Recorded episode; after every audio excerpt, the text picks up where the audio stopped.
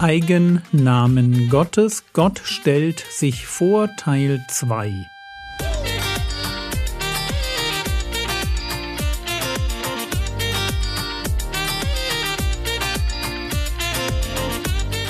Theologie, die dich im Glauben wachsen lässt, nachfolge praktisch dein geistlicher Impuls für den Tag. Mein Name ist Jürgen Fischer und heute geht es um einen Gott, der gerecht macht. Jahwe Zitkenu. Ich habe meinen letzten Urlaub damit zugebracht, mich ein wenig mit prophetischen Texten, ihren Motiven und der Erfüllung dieser Motive im neuen Bund zu beschäftigen.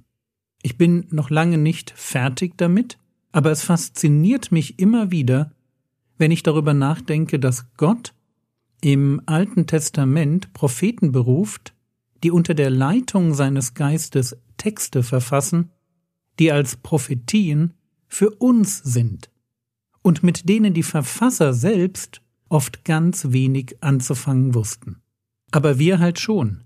Wir sehen die Erfüllung und glauben so wie Jesus das grundsätzlich für den Umgang mit Prophetien formuliert.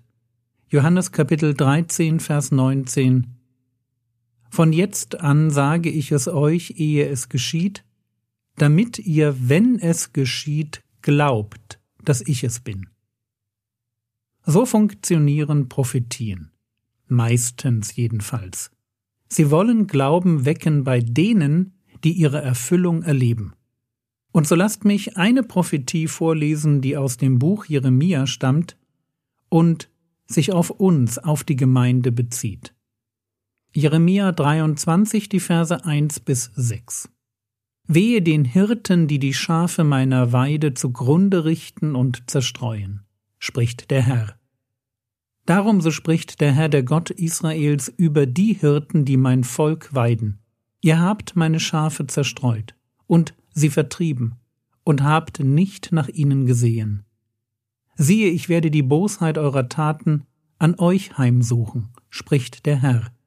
Und ich selbst werde den Rest meiner Schafe sammeln aus all den Ländern, wohin ich sie vertrieben habe. Und ich werde sie auf ihre Weideplätze zurückbringen. Da werden sie fruchtbar sein und sich mehren. Und ich werde Hirten über sie erwecken, die werden sie weiden. Und sie sollen sich nicht mehr fürchten und nicht erschrecken, noch vermisst werden, spricht der Herr. Siehe Tage kommen, spricht der Herr, da werde ich dem David einen gerechten Spross erwecken. Der wird als König regieren und verständig handeln und Recht und Gerechtigkeit im Land üben. In seinen Tagen wird Juda gerettet werden und Israel in Sicherheit wohnen. Und dies wird sein Name sein, mit dem man ihn nennen wird, der Herr, unsere Gerechtigkeit. Soweit ich das sehe, und man kann an der Stelle natürlich gerne anderer Meinung sein, aber soweit ich das sehe, hat sich diese Prophetie durch das Kreuz und die Auferstehung und die Himmelfahrt erfüllt. Dem David ist ein Spross, ein Nachfahre erweckt worden, der am Kreuz als König intronisiert wurde und jetzt herrscht. Jetzt herrscht, bis der Vater ihm auch den letzten Feind unterworfen haben wird, den Tod. Und wie wird man diesen Spross nennen? Was ist für ihn ein angemessener Name? Jeremia prophezeit, man wird ihn Jahwe Sitkenu nennen. Er ist der Herr, unsere Gerechtigkeit. Halten wir an der Stelle zuerst einmal eines fest. Die Frage, ob der Herr Jesus nur ein Mensch ist oder ein Engel oder tatsächlich Gott im Fleisch, beantwortet sich an dieser Stelle. Wenn man den auferstandenen Jesus Christus Yahweh Sitkinu nennt, dann identifiziert man diese Person eindeutig mit dem Gott, der sich dem Mose am Sinai offenbart hat. Wir mögen nicht verstehen, wie der Teil des Jahwe, den Johannes Gott das Wort nennt, wie dieser Teil Mensch werden konnte. Aber wir begreifen, dass in diesem Menschen Jesus aus Nazareth personenhaft Gott steckt. Der Herr Jesus hatte keine eigene menschliche Persönlichkeit, sondern er ist Gott im Fleisch. Gott steckt in ihm. Und allein deshalb darf man ihn Jahwe Sitkenu nennen. Man darf ihn Gott, nichts anderes drückt Jahwe aus. Man darf ihn Gott nennen, weil er Gott ist. Achtung, nicht ontologisch, er ist Mensch, aber von seiner Persönlichkeit her. Halten wir noch etwas fest. Der Name selbst ist ein Schlussstrich unter alle Selbsterlösungsfantasien religiöser Menschen. Wenn wir als Gläubige einen Retter verheißen bekommen, der den Namen der Herr unsere Gerechtigkeit trägt, dann bringt dieser Name bereits ein Programm zum Ausdruck. Und im Zentrum dieses Programms stehe nicht ich, sondern der Herr. Er ist meine Gerechtigkeit, so wie Paulus sich ausdrückt, wenn er schreibt, 1. Korinther 1, Vers 30. Aus ihm, das ist aus Gott, aus ihm aber kommt es, dass ihr in Christus Jesus seid, der uns geworden ist Weisheit von Gott und Gerechtigkeit und Heiligkeit und Erlösung. Alles, was unser geistliches Leben ausmacht, das kommt von Gott. Wir finden es in einer Beziehung zu Jesus. Er ist uns, wie es hier heißt, Gerechtigkeit geworden. Und wenn Gott mir Gerechtigkeit wird, dann wohl deshalb, weil ich es nicht schaffe, gerecht zu sein. Damit wir uns nicht falsch verstehen, Gott liebt Gerechtigkeit. Er will, dass wir gerecht leben. Es ist sogar so, dass die Liebe zur Gerechtigkeit meines Erachtens eine Voraussetzung für rettenden Glauben ist, weil nur der Gerechte aus Glauben leben kann. Und trotzdem dürfen wir als Menschen eben nicht auf den Gedanken kommen, dass wir uns selbst durch das Halten von Geboten retten könnten. Das können wir nicht. Wir brauchen eine bessere Form von Gerechtigkeit als unsere eigene. Wir brauchen eine Beziehung zu dem Herrn, der mich mit seiner Gerechtigkeit bekleiden will.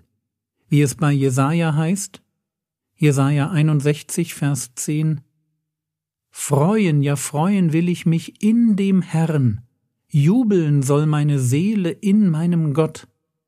Denn er hat mich bekleidet mit Kleidern des Heils, den Mantel der Gerechtigkeit mir umgetan. Seht ihr, Gott will uns mit seiner Gerechtigkeit beschenken. Er will den Mantel der Gerechtigkeit um uns legen. Das ist die Idee hinter dem, was Paulus Gottes Gerechtigkeit nennt. Aber hören wir ihn selbst. Philippa 3, die Verse 8 und 9. Damit ich Christus gewinne und in ihm gefunden werde, indem ich nicht meine Gerechtigkeit habe, die aus dem Gesetz ist, sondern die durch den Glauben an Christus. Die Gerechtigkeit aus Gott aufgrund des Glaubens. Darum geht es im Christentum um eine Gerechtigkeit aus Gott. Sie ist Gottes Geschenk, aufgrund des Glaubens. Und zwar aufgrund unseres Glaubens an Jesus. Gott wird Mensch und er lebt ein perfektes Leben ohne Sünde. Jesus ist absolut gerecht und doch stirbt er am Kreuz so, als wäre er der schlimmste Sünder. Warum? Weil er kam, um alle Gerechtigkeit zu erfüllen. Das sagt Jesus selbst bei seiner Taufe im Jordan. Er kommt, um das Thema Gerechtigkeit zu einem Ende zu bringen. Und wie tut er das? Indem er ganz Mensch wird, sich völlig mit einer verlorenen Menschheit identifiziert, ein sündloses Leben führt und dann für die Schuld der Welt am Kreuz bezahlt. Und dadurch kann jeder, der an ihn glaubt, Anteil an seiner Gerechtigkeit bekommen. Und versteht ihr, damit wird meine Bekehrung zu dem Moment, wo ich aufhöre, mich selbst retten zu wollen, wo ich aufhöre, meine eigene Gerechtigkeit aufrichten zu wollen und mich Gottes Idee von Gerechtigkeit unterwerfe. Und ich tue das durch den Glauben an einen Rettergott, der Mensch wurde, und ich tue es, indem ich mich einreihe in eine Gemeinschaft, die diesen Mensch gewordenen Gott, wie nennt Jahwe Sitkenu, Gott unsere Gerechtigkeit.